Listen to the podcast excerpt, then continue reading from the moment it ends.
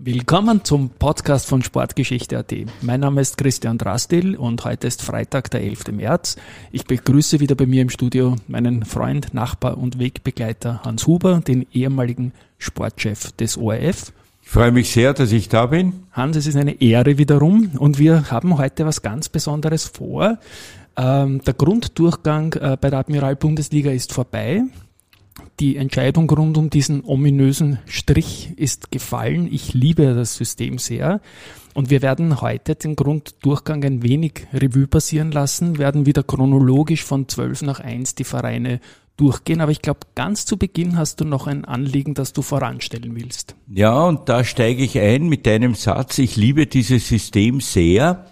Ähm, ich liebe es nicht so. Okay. Mir gefällt die Punkteteilung. Ich verstehe, dass man dadurch die Spannung erhöhen will, obwohl es schon einmal dieses System äh, Playoff gegeben hat mit Drittelung der Mannschaften und so weiter, das damals gar nicht funktioniert hat. Jetzt funktioniert das anscheinend besser, äh, wobei der grundsätzliche Effekt mit ähm, Salzburg, dass man auch Salzburg äh, ein bisschen reduziert mit der Punkteteilung, ähm, gerade heuer also kaum funktioniert, weil Salzburg auch bei der Punkteteilung noch weit äh, vorne ist und sozusagen den Meistertitel schon in der Tasche hat.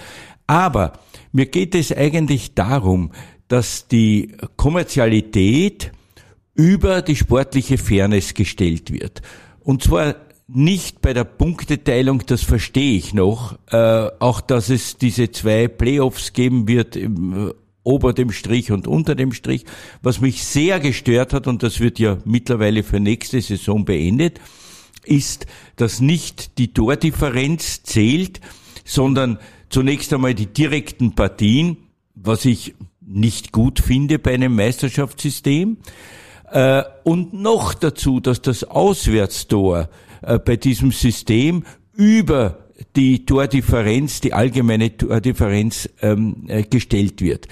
Das bedeutet, dass äh, beispielsweise, wenn die Austria dieses Spiel verloren hätte, es geht mir dabei nicht um die Austria, sondern du prinzipiell. Fan, ja, aber äh, es geht mir da prinzipiell um die um die um die Tatsache, dass ähm, ich bin nicht Fan, sondern ich bin, äh, ja, ich war immer sehr objektiv und sehr neutral, äh, aber meine, meine Liebe als Kind hat der Austria gehört und das lebe ich jetzt ein bisschen äh, stärker aus, als ich das in meiner aktiven Zeit konnte. Aber um zurückzukehren, äh, die, die Austria wäre im Falle einer Niederlage bei Admira, bei gleichzeitigen Ergebnissen der, der anderen Spiele, äh, wie die gelaufen sind, wäre sie aus den Top 6 herausgefallen, weil Klagenfurt bei äh, gleichen Ergebnissen, also einem Unentschieden in äh, Wien und einem Unentschieden in Klagenfurt, in Wien ein 1 zu 1, in Klagenfurt ein 0 zu 0 und die Austria wäre aufgrund eines Tores, das es im, im August oder September gegeben hat, äh, in, in Generali Stadion, wäre die Austria aus den Top 6 gefallen. Und das erscheint mir bei einer bei, nämlich bei einem weit besseren Tordifferenz. Ich glaube, sie haben plus sieben und Klagenfurt hat plus eins. Also es war, äh, es wäre äh, unglaublich gewesen. Letztendlich war es dann plus acht für die Austria und minus zwei für Klagenfurt. Ja, ja, aufgrund, des, aufgrund genau, der Resultate. Nach der letzten Runde, genau. Also das, das finde ich, ist keine gute Regelung äh, wird jetzt auch abgeschafft mit diesem Auswärtstor, weil die Auswärtstorregel ja auch international abgeschafft wurde, ist es eigentlich ein, ein Relikt aus vergangenen Zeiten, diese, diese Auswärtstorregel. Und äh, Gott sei Dank, die wird abgeschafft. Aber ich finde überhaupt, dass die Tordifferenz vor dem direkten Ergebnis sein sollte. Äh, es ist so, wie es ist. Man muss sich mit den Regeln äh, abfinden. Und schließlich haben ja auch alle Vereine äh, in der Bundesliga diese Regeln beschlossen. Das heißt, sie können sich äh, nur über sich selbst beschweren eigentlich. Also das wollte ich nur voranstellen, weil es äh, etwas ist, was mich im, im Zuge dieses sehr spannenden, das muss ich schon zugeben, sehr spannenden Entscheidung, was, äh, was mich dabei gestört hat. Ja, na, da bin ich voll bei dir. Also für mich als, als Tabellenbeobachter, als Mathematiker, als vielleicht auch schneller Denker, wenn ich das vielleicht sagen darf, dann man kennt sie einfach nicht aus, wer, wer da gewinnt und das hat mich gestört. Den Strich selber finde ich cool. Und äh, es war ja auch so, dass die Zeitungen, ich habe ja auch mit den mit mit vielen äh, Kollegen diskutiert, die haben ja teilweise dieses System in der in der Tabelle, in ja. der in der wöchentlichen Tabelle oder in der Tabelle nach den nach den Spieltagen gar nicht berücksichtigt, sondern die haben die Tordifferenz genommen, weil sie gesagt haben, es ist zu kompliziert. Und jetzt gesetzt den Fall, Ried hätte auch gewonnen, Austria hätte verloren, Ried hätte gewonnen dann wären, ähm, glaube ich, äh, Ried, äh, Klagenfurt und die Austria-Punkte gleich gewesen und dann wäre Ried rausgefallen, ja. weil dann eine Dreier-Tabelle gezählt hätte. Also das ist für den Konsumenten schon extrem schwierig nachzuvollziehen. Genau, jetzt hat man endlich diese Live-Tabellen, die ja Teletext zum Beispiel mitführt, ja, natürlich. Äh, gelernt zu lesen und sagt, oh hoppla, die spielen ja, die anderen spielen nicht und wenn dann ein höheres Regulativ gilt, ist es blöd. Also vollkommen bei dir, dass dieser Punkt geändert gehört natürlich, ja. gar keine Frage. Den Strich selber, den finde ich spannend, weil ich als, als Konsument, ja, ja, fernab von einer Mannschaft, die da 18 Punkte voran ist, vor ja. der Punkteteilung auch noch eine Spannung verspüre, wo da plötzlich dann halt sechs, sieben Vereine um, um, um die Plätze, die halt dahinter, hinter Salzburg möglich ja, sind. Ja, das, das, dem stimme ich auch zu, das finde ich auch, dass das eine, eine Neueinführung oder eine Regelung gewesen ist, die der österreichischen Meisterschaft mit Ausnahme von der Tabellenspitze doch äh, eine viel größere Spannung äh, mitgegeben hat. Definitiv. Na, dann starten wir mal mit unserem Skript wieder. Wie gesagt, wir beginnen jetzt äh, nach dem Grunddurchgang von unten nach oben in der Admiral-Bundesliga und auf Rang 12 landete doch deutlich abgeschlagen dann als, als letzter des Grunddurchgangs Alltag. Äh, nach 22 Spielen nur drei Siege, vier Unentschieden, 15 Niederlagen, 10 zu 38 und nur 13 Punkte. Ja, äh, Altach war ja immer eine Mannschaft, die sich sehr über den Kampf definiert hat, die äh, letztlich dann den Erfolgstrainer Kanadi im, im Vorjahr zurückgeholt hat, äh, der zwar dort fantastische Arbeit geleistet hat und aus Alltag wirklich sehr viel herausgeholt hat. Äh, wahrscheinlich ist es bei der, bei der Wiederbelebung dieses Verhältnisses nicht so gut gelaufen, aber es dürfte auch die Mannschaft nicht gut zusammengestellt worden sein, weil äh, auch der neue Trainer Magnin, der, der äh, Schweizer, ähm, hat überhaupt keine Erfolg gehabt, hat nur Niederlagen gehabt. Das heißt, äh, da sieht man schon, also am Trainer kann es nicht gelegen haben, denn äh, die denn die Erfolge waren bei beiden Trainern äh, überschaubar. Äh, Kanadi hat vielleicht nicht mehr diese nach seinen Erfolgen in Griechenland und so vielleicht ähm, in, in Alltag nicht mehr diesen Zugriff gehabt. Aber vor allem ist die Mannschaft nicht gut zusammengestellt äh, und, und daher diese letzte Position, die auch die Ausgangslage jetzt für die, für die letzten zehn Spiele schon überaus schwierig macht. Richtig, ja. Wir haben dann auf Rang 11 den vielleicht direktesten Konkurrenten, die Admira, trainiert von einem Liebling von mir. Ich war immer ein Riesenfan vom Andy Herzog natürlich. Ich auch. Das freut mich, ja.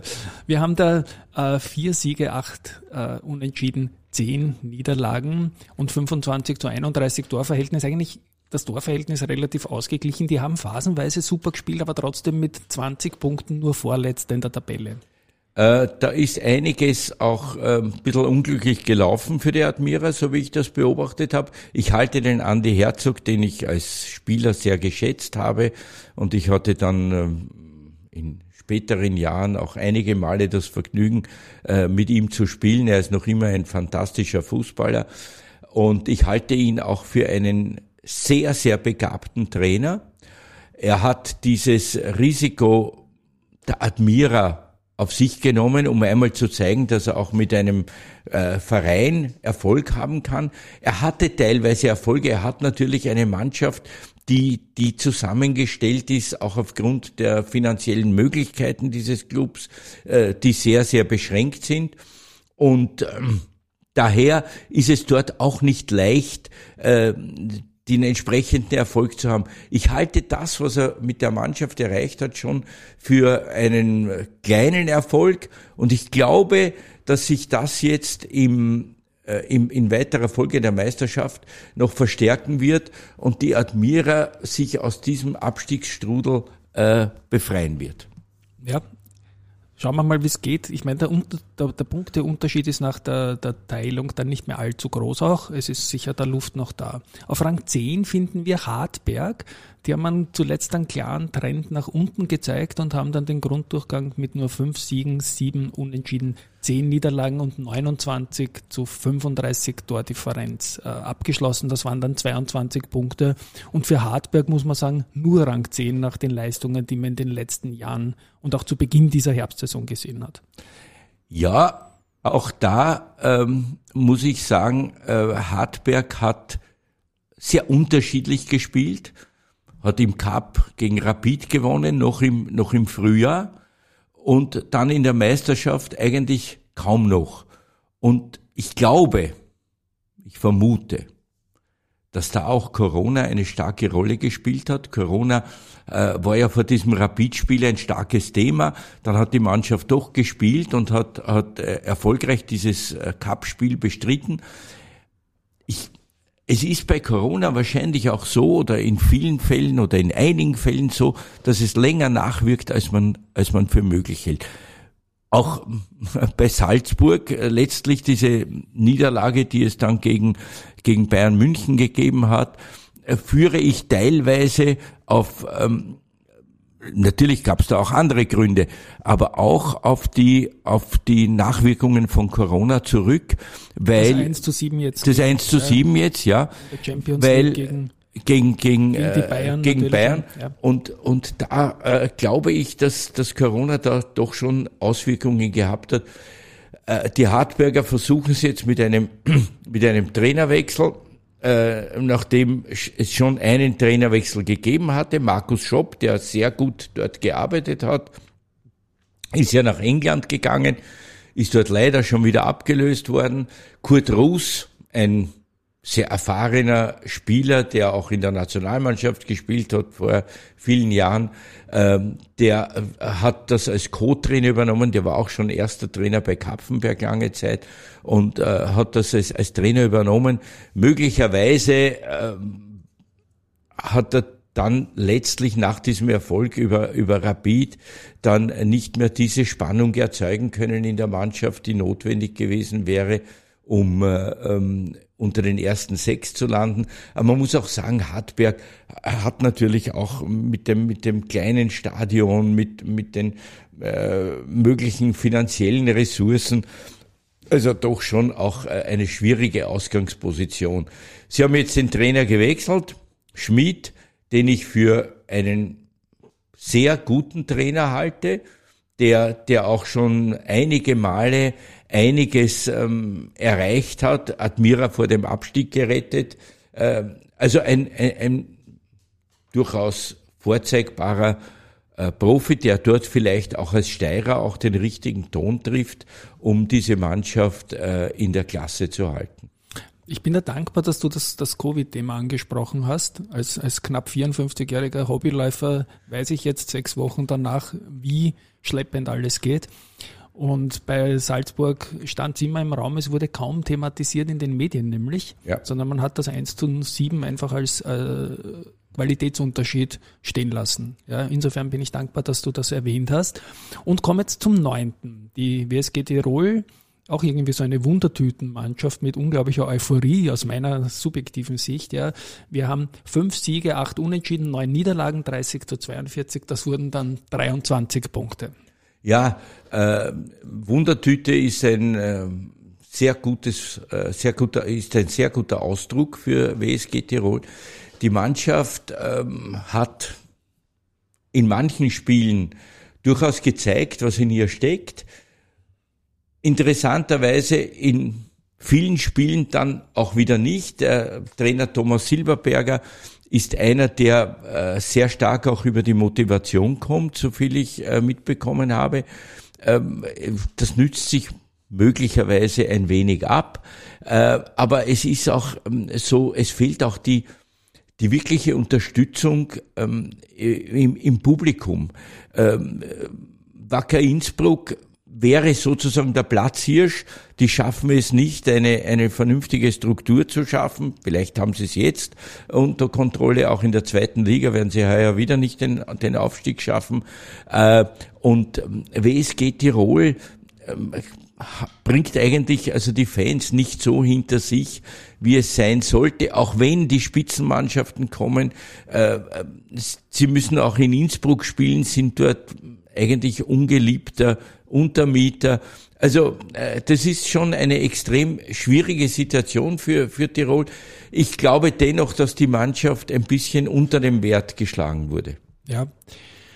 Unter dem Wert ist ein Stichwort für Rang 8. Meine subjektive Sicht der Lask, den hätte man vielleicht nach dem Kader insgesamt auch über dem Strich erwarten dürfen, aber sechs Siege, sieben Unentschieden, neun Niederlagen, 28 zu 29. Es ist sich trotz einer leicht gespürten Aufwärtstendenz zu Beginn äh, des heurigen Jahres nicht ausgegangen und zwar klar nicht ausgegangen mit 25 Punkten. Ja, ähm, auch da muss man sagen, äh, war das gesamte Umfeld in Mitleidenschaft gezogen. Es gab diese äh, Affären mit, mit äh, Jürgen Werner, mit dem Vorstand, mit, mit Vorstandsmitgliedern. Es gab da Diskussionen innerhalb des Vereins, den Stadionbau, auf den äh, großer Wert gelegt wurde. Und äh, dann, dann natürlich auch den Trainerwechsel. Es war äh, Dominik Dahlhammer war dort Trainer der äh, im Vorjahr vor allem sehr erfolgreich dort gearbeitet hat, den hat man dann, den hat man dann abgelöst, weil einiges anscheinend nicht mehr gestimmt hat. Und ähm, der ist, ähm, aber jetzt, zei jetzt zeigt er wieder in Belgien, dass er durchaus erfolgreich eine Mannschaft führen kann bei Circle Brügge. Und ähm, jetzt hat man da herumlaviert, wer jetzt Trainer werden soll, nimmt man äh, den Assistenten Wieland, holt man jemanden anderen, dann hat man sich entschlossen, äh, Wieland zu installieren, der es natürlich auch, auch schwer hat in dieser Situation, oder es war eine schwierige Situation, äh, die, die Mannschaft wieder ähm, äh, auf die Erfolgsspur zu führen. Und ähm, wahrscheinlich gibt es auch innerhalb der Mannschaft, das kann ich nicht beurteilen, so nah bin ich äh, beim Lask nicht dran gewesen, aber äh, Grupp, Grüppchen und Gruppen in der Mannschaft. Eine Mannschaft, die sehr erfolgreich war im Vorjahr, ist dann äh, vielleicht schwieriger in der nächsten Saison wieder zu motivieren. Noch dazu gab es ja die Erfolge auf internationalem Parkett, die leider äh, gestern dann äh, zu Ende gegangen sind. Aber im Prinzip müsste aus dieser Mannschaft mehr herauszuholen sein. Und ich vermute auch, äh, dass es dieser Mannschaft gelingen wird, äh, diese Europacup-Chance zu ergreifen. Okay. Das heißt, ein Konkurrent bei beim Ergreifen dieser Europacup-Chance wird sicherlich Ried sein. Wir haben es eingangs erwähnt, diese packende 22. Runde, die die Entscheidung um über unter den Strich dann finalisiert hat.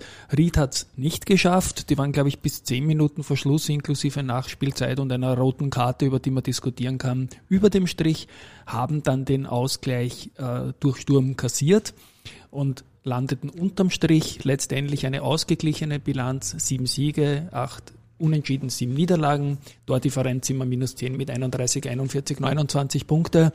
Dein Fazit zu Ried für die gesamte Ried, Herbstsaison?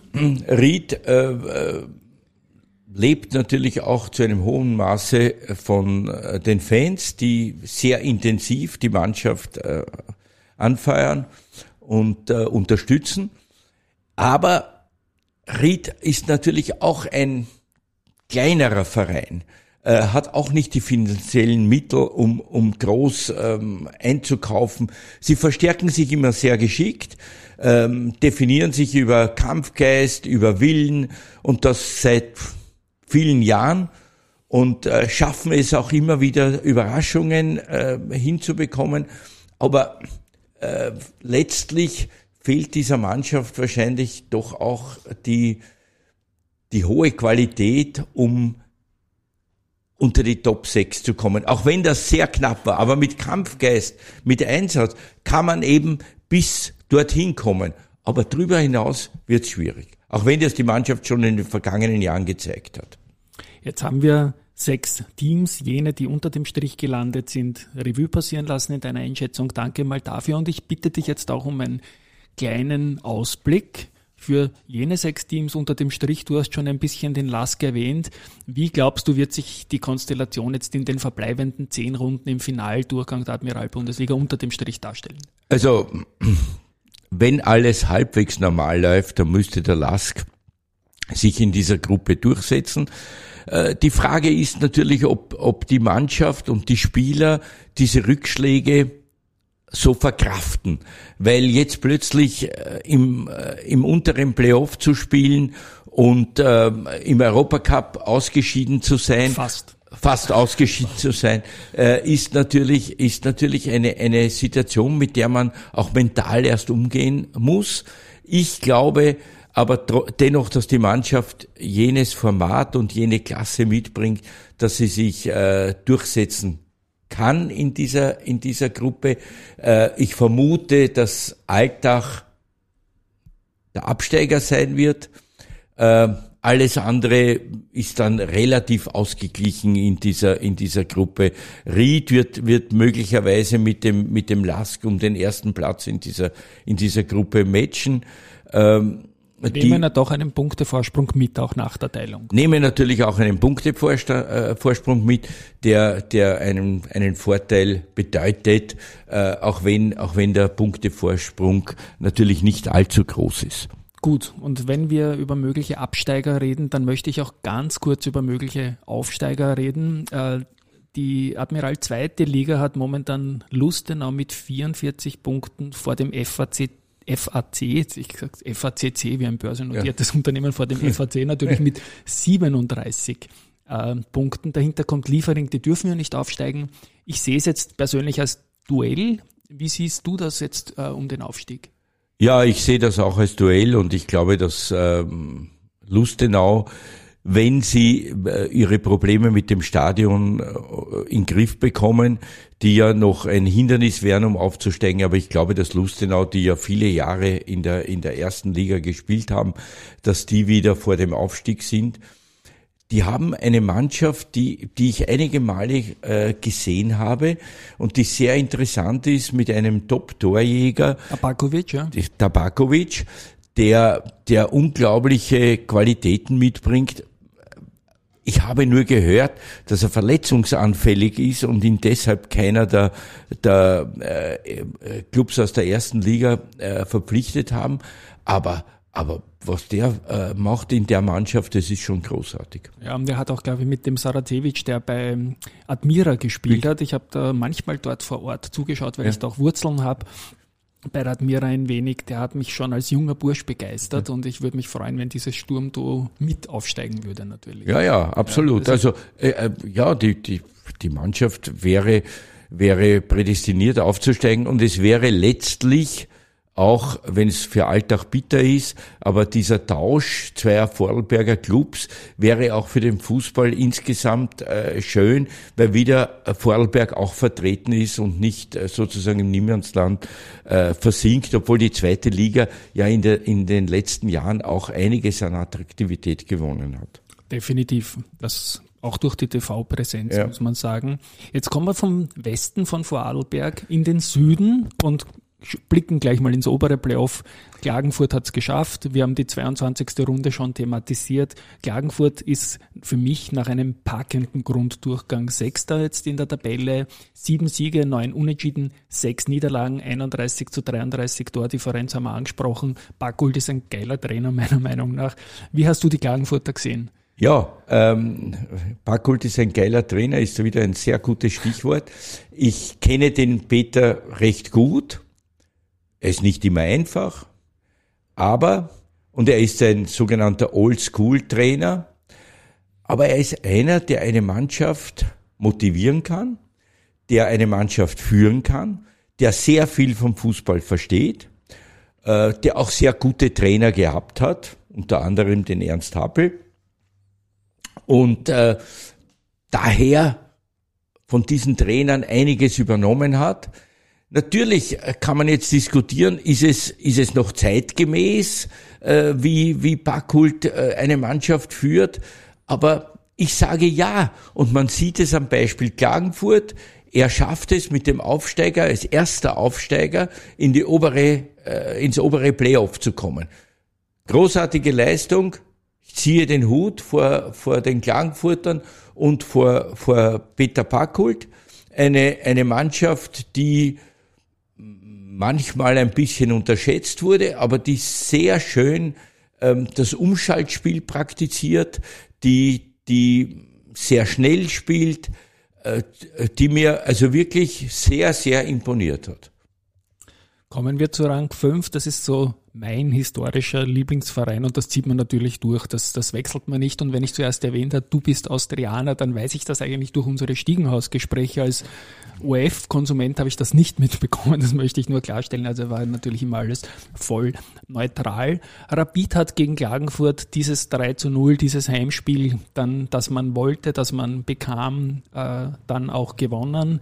Hat nach einem durchwachsenen, aus meiner Sicht, Grunddurchgang 8-7-7, Siege, Unentschieden, Niederlagen 35 zu 31, 31 Punkte und Rang 5. Wobei ich anfügen möchte an deine erste Bemerkung, dass mir auch Rapid immer sehr imponiert hat. Wie auch die und, Austria. Und ja, und als, als Bub war es so, dass man, dass man, ja, es gab eigentlich, ich meine, damals gab es sogar noch Wacker und Vienna, aber es waren halt die beiden führenden Vereine waren, waren Austria und Rapid. Und ich kann noch sagen, Rapid hat mir genauso imponiert. Ich, ich habe Rapid, ich kann die Aufstellung aus den 50er Jahren äh, noch immer nachvollziehen. Und äh, ich hatte da auch einige Spieler, mit denen ich sozusagen mitgefiebert habe, mit Happel, mit Seemann, mit Hanapi. Hanapi war ein unglaublicher Spiel. Also egal. Ähm, aber die, die, äh, es war die, die fast idente Beziehung, aber bei der Austria war es immer noch noch der eine Haken mehr. Selbst wenn man verloren hat, hat man schön gespielt. Und das war diese Faszination für mich bei der Austria. Zurück aber zu Rapid der Jetztzeit. Rapid hat eine sehr gute Saison gespielt, auch wenn das jetzt komisch klingt. Aber man darf nicht vergessen, wie viele Spiele diese Mannschaft absolviert hat. Im, im Europacup äh, von Anfang an Qualifikationsspiele, eines nach dem anderen. Also es war schon eine enorme Belastung, der Rapid ausgesetzt war. Das hat man dann natürlich ein bisschen äh, vergessen oder nicht so kritisch gesehen. Ich habe es schon gesehen und man darf wirklich nicht vergessen, ein Kader, besteht halt aus etwa 18 Spielern. Und wenn du jetzt so viel spielst und nicht rotieren kannst, weil du eben nur eine erste Besetzung mit 14 hast, dann wird es schon extrem schwer. Dann kam der Trainerwechsel, wobei mir da wirklich das Herz geblutet hat, weil ich weiß, dass der Didi Kübauer ein äh, grün-weißes Blut in seinen Adern hat und für Rapid alles gegeben hat. Und ich damals noch gesagt hat, ich hätte ihm noch die Zeit bis zum Winter gegeben, weil er, weil er eben sozusagen Rapid in seinen, in seinen Adern trägt.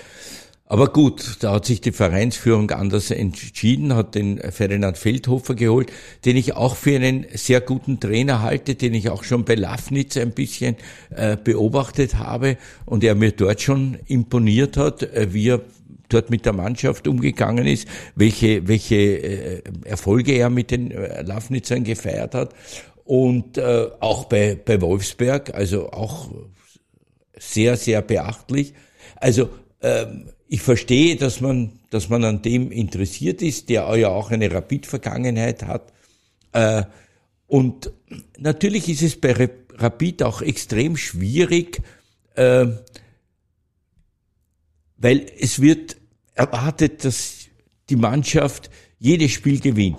Jetzt sind auch dort, obwohl man immer von den Großvereinen spricht, von den Wiener Großvereinen spielt, die finanziellen Ressourcen äh, schon sehr eingeschränkt. Und ähm, daher ist es auch nicht immer einfach, eine Mannschaft aufzubauen. Was mich sehr freut, ist aber, dass jetzt einige aus der Akademie hinaufgezogen werden. Jetzt gab's jüngst diese, diesen äh, Zimmermann, der plötzlich zwei Tore geschossen hat, der, der gezeigt hat, ja, äh, auch aus der Rapid 2 Mannschaft. Unglaubliche Körpersprache mitbringt. Unheimliche Alpha, Körpersprache. Also, ja, ja, ja, Und der mitkommt, der, der raufkommt und sich gleich etabliert in der ersten Mannschaft. Und das zeigt, dass auch äh, bei Rapid im Nachwuchs sehr gute Arbeit geleistet wird. Und äh, das ist ja leider, obwohl ich ein, ein, ja, ein Fantast des Fußballs bin und mir immer wünsche als Romantiker, dass man diese Mannschaften äh, ein bisschen zusammenhalten kann und vielleicht einmal äh, wieder auch, auch international Erfolge feiern kann. Aber das ist eben leider anscheinend wirklich nicht mehr möglich. Und darum ist es wichtig, dass man aus dem Nachwuchs äh, Spieler hochzieht, die, die entsprechend ausgebildet sind und äh, für die es noch eine Ehre ist, in dieser Mannschaft zu spielen. Über kurz oder lang äh, wird einer, der dreimal gerade schießt, auch wieder weggehen. Aber es ist schon erfreulich, dass man sieht, dass auch da ein Aufwärtstrend zu beobachten ist. Du hast jetzt sehr, sehr viele Stichworte bei Rapid genannt, die ich eins zu eins auf die Austria überleiten würde. Die junge Mannschaft, die Begeisterung, die angespannte finanzielle Situation und so weiter. Wir kommen zum vierten des Grunddurchgangs und zum letzten, der in dieser dem letzten Verein in positiver Hinsicht, der in dieser packenden 22. Runde involviert war. Du hast das eingangs erwähnt.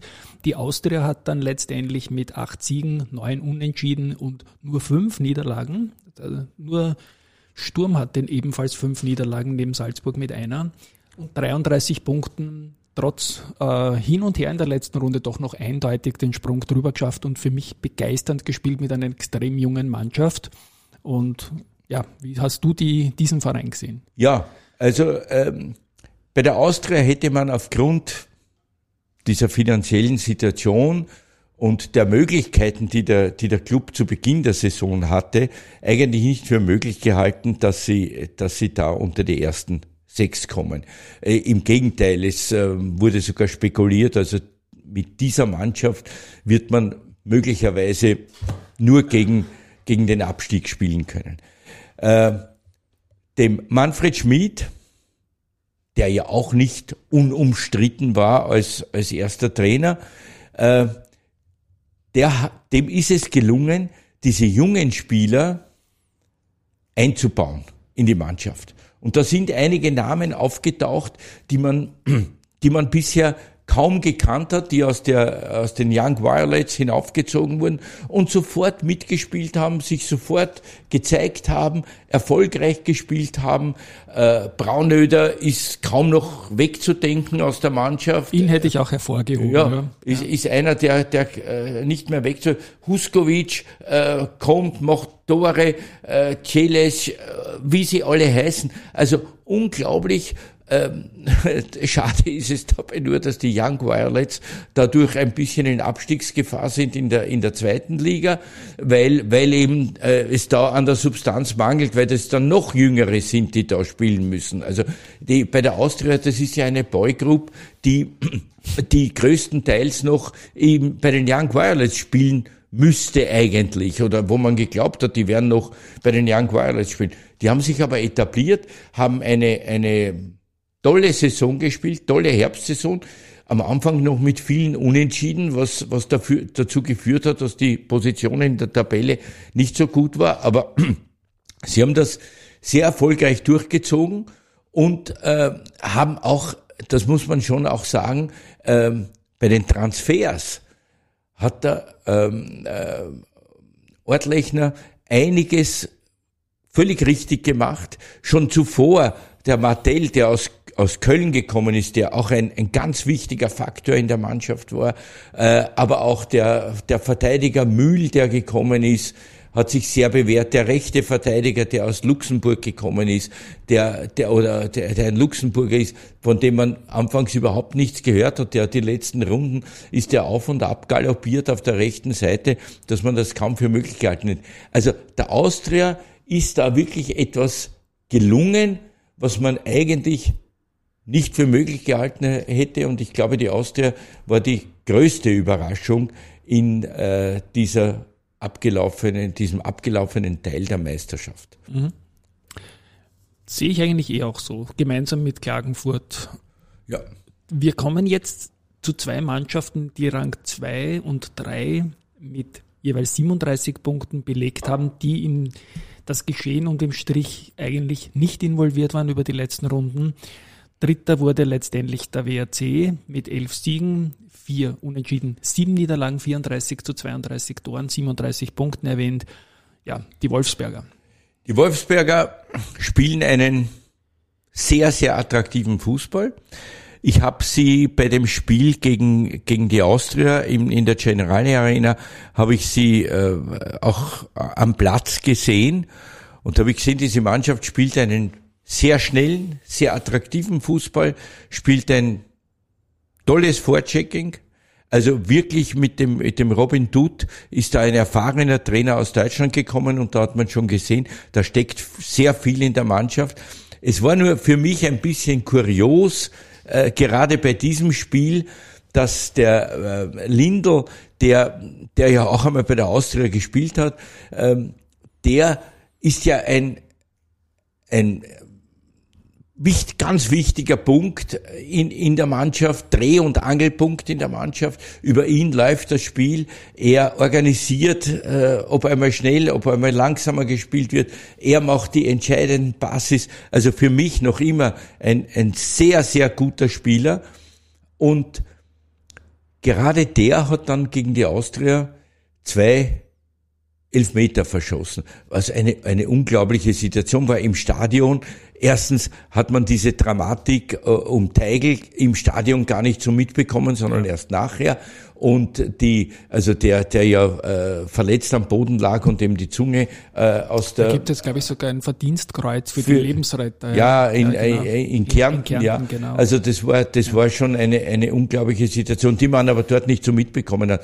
Äh, aber diese Elfer-Situation, schon die Elfer-Situation war, ja, hat man gesehen, dann es war ein Heinz, keine Frage. Und dann der, der Elfmeter, der gehalten wurde. Äh, und dann die Wiederholung auf äh, Anweisung des War. Und das war im Stadion, war natürlich da die Empörung groß. Dann hat man gesehen, das war völlig zu Recht, weil, weil da schon vier oder fünf Austrianer innerhalb des Strafraums waren.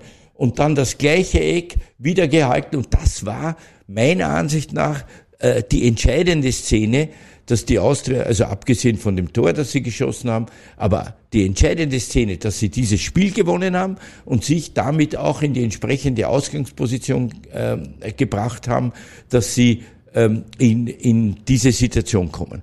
Aber die, die Wolfsberger sind eine wirklich sehr, sehr gute Mannschaft, die einen sehr guten Fußball spielt.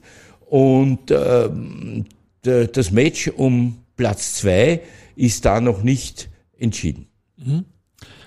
Zum Ausblick komme ich dann noch. Wir haben jetzt den zweiten Verein mit 37 Punkten auf Rang 2 Sturm Graz. Ähm, 10 Siege, 7 Unentschieden, 5 Niederlagen, 46 zu 32. Tolle Stürmer haben die immer wieder gehabt. Den Herbst den Jeboa, jetzt den Jolund, ja. wenn ich ihn richtig ausspreche. Ja, ja. Äh, ähnlich wie Haaland natürlich und ein Garant irgendwie für, für Treffer. Wie hast du Sturm gesehen? Sturm spielt auch einen sehr guten Fußball, vor allem sehr schnell nach vorne. Ähm, das ist auch das Spiel, das der Trainer Ilzer ähm, haben möchte. Und die Mannschaft setzt das wirklich sehr gut um.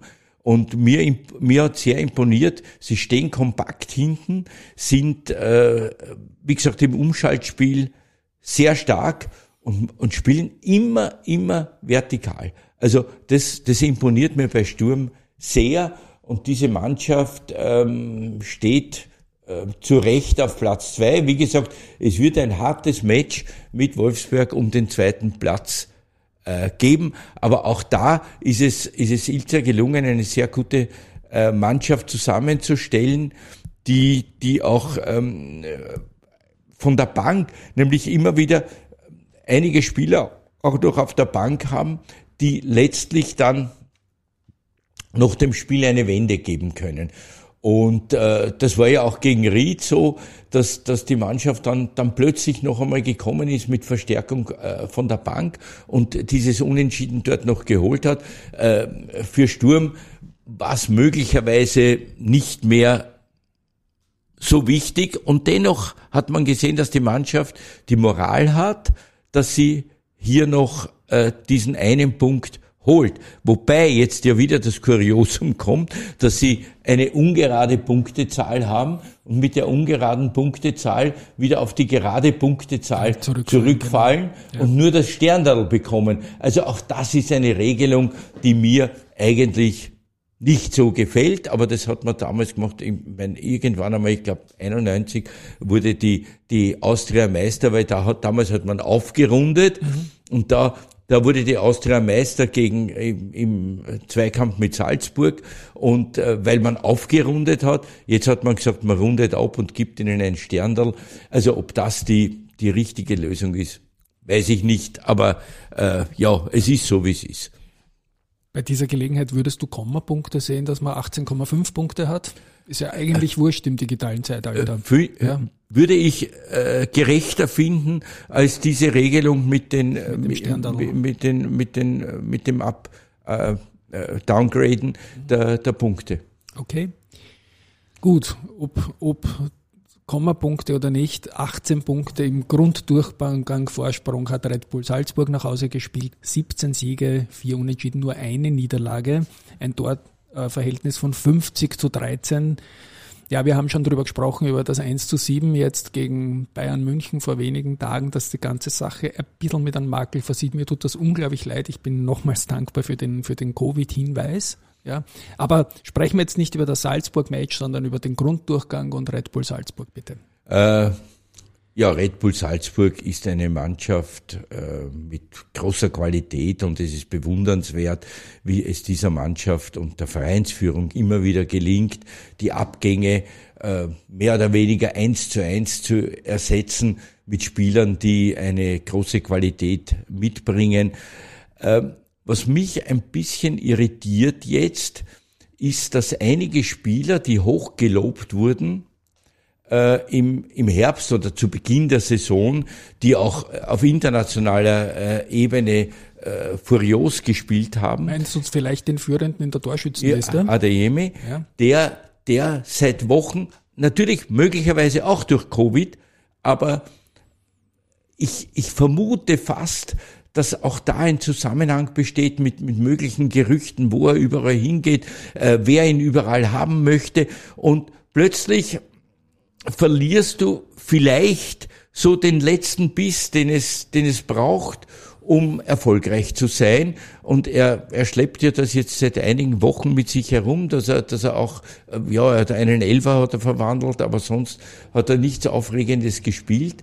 Und ähm, da vermute ich fast, dass, ähm, dass auch da innerhalb der Mannschaft es ein bisschen schwierig ist. Und, und vielleicht ist, ich, ich muss jetzt noch einmal auf das Bayern-Spiel zurückkommen, äh, dass, die, dass die Salzburger aufgrund ihrer Leistungen in der österreichischen Meisterschaft und aufgrund ihrer Leistungen, die sie international gebracht haben, völlig überfordert waren mit der Situation, plötzlich 0 zu 3 hinten zu sein. Und sie wollten trotzdem so weiterspielen wie immer. Also Kamera mit diesem Fehler vor dem 4 zu 0, wo er sich vertrippelt hat. Das geht halt. Wenn, wenn die Mannschaft im Lauf ist, geht es. Dann kommt er zwischen diesen zwei oder drei Gegenspielern durch. Ist ihm da nicht gelungen. Und das hat mir gezeigt, dass, ähm, dass die Mannschaft natürlich auch lernen muss, international, auch mit Rückschlägen umzugehen. Das braucht sie in Österreich nicht, weil sie kaum einmal verliert oder kaum einmal in Rückstand ist. Aber äh, die, diese junge Mannschaft muss, um erfolgreich zu sein, weiterhin auch lernen, mit Rückschlägen umzugehen. Jetzt wird diese Mannschaft ja überlegen, österreichischer Meister werden. Diese Prognose traue ich mir zu. Klar, und, ja. und wird, wird dennoch wieder zerfallen. Das heißt, es wird wieder einige geben, die ins, ins Ausland gehen, äh, die dem Ruf von Borussia Dortmund, Bayern München, englischen Großclubs, wem auch immer, folgen. Und ähm, Wen siehst du dann neben Adeyemi? Ich denke dann Oka vor Aronsen vielleicht oder genau. den Kamera. Ja, ja, also die, die, genau das sind die, die wahrscheinlich, die wahrscheinlich dann äh, im nächsten Jahr nicht mehr in Salzburg sind. Ähm, wobei es wirklich schade ist. Es wäre schon schön, wenn man das gilt, dasselbe, was ich vorher auch äh, als romantischer Fußballfan gesagt habe, ähm, was für Austria und Rapid gilt, gilt auch da für Salzburg. Es wäre schon schön, einmal diese Mannschaft noch eine Saison zusammenzuhalten. Da möchte ich schon sehen, in der, in der Champions League, ob sie nicht auch ähm, da weiterkommen. Es war ja auch extrem unglücklich schon bei der Auslosung. Weil sie haben einen, eine andere Mannschaft gehabt, mir ist jetzt nicht ganz gegenwärtig, wen sie bei der Auslosung gehabt haben. Und dann wurde die Auslosung wiederholt und sie haben Bayern München bekommen. Und, und Bayern München ist halt die, die äh, oder eine der besten Mannschaften der Welt. Ob sie Champions League Sieger werden oder nicht, äh, wage ich jetzt nicht zu behaupten, weil es auch natürlich sehr viele andere gute Teams gibt. Aber aber gegen die zu verlieren, ist keine Schande. Das 7 zu 1 war natürlich ein absoluter Tiefschlag. Aber wie gesagt, also um auf die Meisterschaft zurückzukommen. Das Manko, das ich sehe, ist, dass die Mannschaft aufgrund ihrer Klasse in Österreich niemals einen Rückschlag verkraften muss. Und das fehlt der Mannschaft dann auf internationalem Parkett. In Österreich ist die Mannschaft stark genug, um, ähm, auch wenn sie nicht gut spielt, zumindest knapp zu gewinnen oder, oder im letzten Augenblick noch einmal nachzusetzen noch von der Bank jemanden zu bringen, der dann die entscheidenden Impulse setzt. Genau. Dann lass uns das obere Playoff, so wie es jetzt feststeht, nochmal kurz in einen Ausblick zusammenfassen. Salzburg, glaube ich, brauchen wir uns beide nicht weit aus dem Fenster lehnen, wird das nach Hause bringen. Was mich überrascht hat, dass du relativ klar zweimal gesagt hast jetzt, dass Sturm und der WRC um den zweiten Platz kämpfen werden. Siehst du da niemand mehr kommen? Rapid Austria, Klagenfurt vielleicht? Also äh, Rapid wäre natürlich aufgrund des Namens und der Tradition, äh, wäre natürlich prädestiniert, als Herausforderer auf den zweiten Platz aufzutreten. Bei Rapid wird sehr viel davon abhängen, äh, wie die Mannschaft jetzt äh, startet in diesen, in diesen neuen, ähm, in dieses neue Kapitel der Meisterschaft. Ähm, möglich ist es, so stark wie die Mannschaft jetzt gegen Klagenfurt gespielt hat, wobei, wobei man sagen muss, Klagenfurt hatte auch seine Chancen bei, bei, bei ja. diesem Spiel. Also es war nicht so, dass, dass da nur Rapid gespielt hat. Äh, also ja, bei der Austria glaube ich es ehrlicherweise im Augenblick nicht. Die Austria wird die, das eine oder andere gute Spiel und gute Ergebnis liefern und ähm, sich durchaus sich durchaus bewähren da oben in, in, im oberen im oberen Playoff, aber ich glaube nicht, dass sie um den um den zweiten Platz mitrittern. Okay, dann habe ich finally nur noch eine Sache, bevor ich dann noch zu einer Spaßsache aus dem, aus dem Aktienmarkt komme, ja. mit, dem ähm, Fußballthema auch. Wir haben das nicht abgesprochen, wir machen das Stegreif, mhm. was ich irrsinnig schätze, weil zu viel Skript ist nie gut. Ähm, ich bitte dich jetzt noch um einen Most Valuable Player und Trainer, ein Spieler oder ein Trainer aus dieser Grunddurchgangphase, der dir besonders positiv ausgefallen ist? Ein Spieler, ein Trainer? Also das ist natürlich eine, eine schwierige, äh, schwierige Entscheidung. Bei Trainern hätte ich ein, ein Trio parat. Dann nehme ich gerne alle drei. Ja. Das ist natürlich der Manfred Schmid, der aus der Mannschaft wirklich unglaublich äh, es herausgeholt hat. Das ist der Peter Backholt, für den das Gleiche gilt.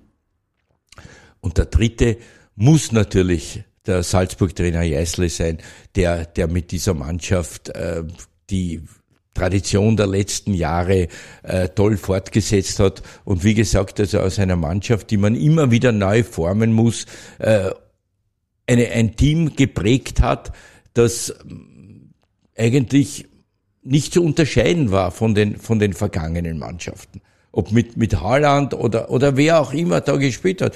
Super, alle großartig, weg ist der Nächste da. Also, ich habe, habe auch im Vorfeld des äh, Bayern-Spiels deutsche Podcasts gehört und ja. die haben ja immer wieder auch das statistische Pressing, dass du alles tra tracken kannst, wie viele Kilometer die rennen, die Salzburg-Spieler, auch im internationalen Vergleich. Unglaublich. Also die haben schon eine Power und insofern Jeißler ja definitiv auch.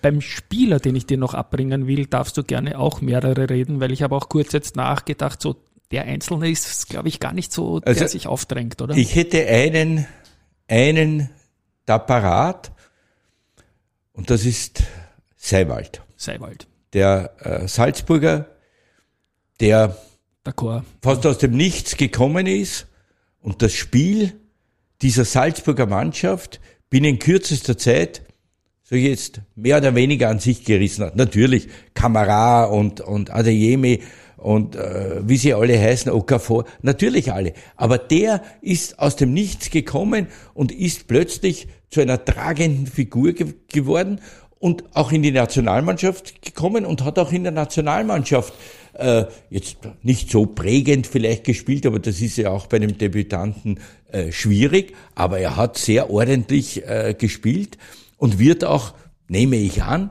in, in, den, in den künftigen Kadern der Nationalmannschaft aufscheinen.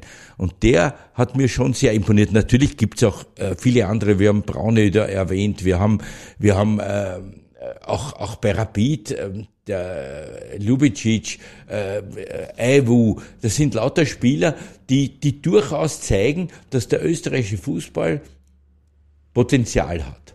Ja. Und äh, da möchte ich noch eine Lanze für den österreichischen Fußball brechen. Seitdem ja die österreichische Meisterschaft. Ja, aber die österreichische Meisterschaft bringt fünf Vereine, fünf Vereine in den Europacup. Fünf Vereine, das ist im Verhältnis unglaublich, weil du fünf, also äh, die, fast die Hälfte der Clubs spielt im, im Europacup. Und wir haben uns auch teuer verkauft, auch wenn wir in der Meisterschaft manche Vereine ja fürchterlich abgeliefert haben, war international nichts Peinliches dabei, Nein. muss man sagen. Ja. War nichts Peinliches dabei und wir, wir haben schon für, für nächste Saison oder übernächste Saison wieder einen, einen, einen äh, Punkteschnitt erreicht, der uns zusichert, dass wir schon wieder einen Champions League, äh, Champions League Platz fix haben und einen äh, in der Qualifikation. Also das ist ja, das ist für österreichische Verhältnisse und unter, unter den Voraussetzungen, unter denen viele Clubs hier spielen, eine, eine großartige Leistung. Super Fazit auf jeden Fall. Das war ein wichtiges Wort auch noch. Und ich habe jetzt noch meinen letzten Punkt und Blick auch auf diese 23. Runde noch, die äh, jetzt den Finaldurchgang im unteren und im oberen Playoff begründen wird. Und da haben wir jetzt dann am kommenden Wochenende unten mal Altach gegen Hartberg. Da habe ich auf den Sieger Altach getippt. Dann Admira gegen Ried, da habe ich auf Admira getippt. Lask gegen Tirol, da habe ich auf den Lask getippt. Und dann über dem Strich haben wir Klagenfurt gegen Rapid. Da habe ich diesmal auf einen Auswärtssieg von Rapid getippt. Austria gegen den WRC unentschieden und Salzburg gegen Sturm jetzt auch ein Unentschieden. Ich sage das nur, weil das wir Börsianer, wir machen nebenbei ne, auch immer wieder so Challenges und da spielen wir jetzt quasi fast alle mit bei diesem äh, Sixpack-Spiel von Admiral. Ja. Ich weiß nicht, ob du das kennst, wo man ja. tippen muss, da geht es um eine Million Euro und das ja. ist vollkommen irre. Ich werde das dann in den Shownotes verlinken.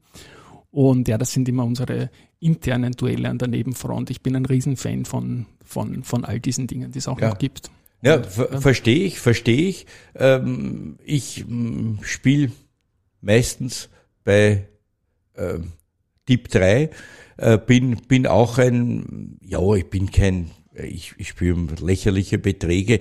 Es geht mir nur darum, dass ich dann äh, diese äh, Ergebnisse kontrollieren kann und sagen kann, ja, also ich habe bei mir sind, ich spiele meistens fünf, sechs Tipps, die ich zusammenhänge und meistens einer bis zwei gehen nicht auf, weil ich auch riskant spiele, weil, weil wenn, wenn dann soll ich bei, auch bei dem geringen Einsatz etwas hängen bleiben. Ich gewinne selten, gestehe ich, aber ich halte das schon für eine interessante Version, dass man, dass man bei so etwas mitmacht. Wir haben schon alle möglichen Sachen gehandelt, also ja, also es macht Spaß einfach. Und einmal habe ich sogar einen Toto 12er gehabt, das waren damals, glaube ich, 100 Schilling.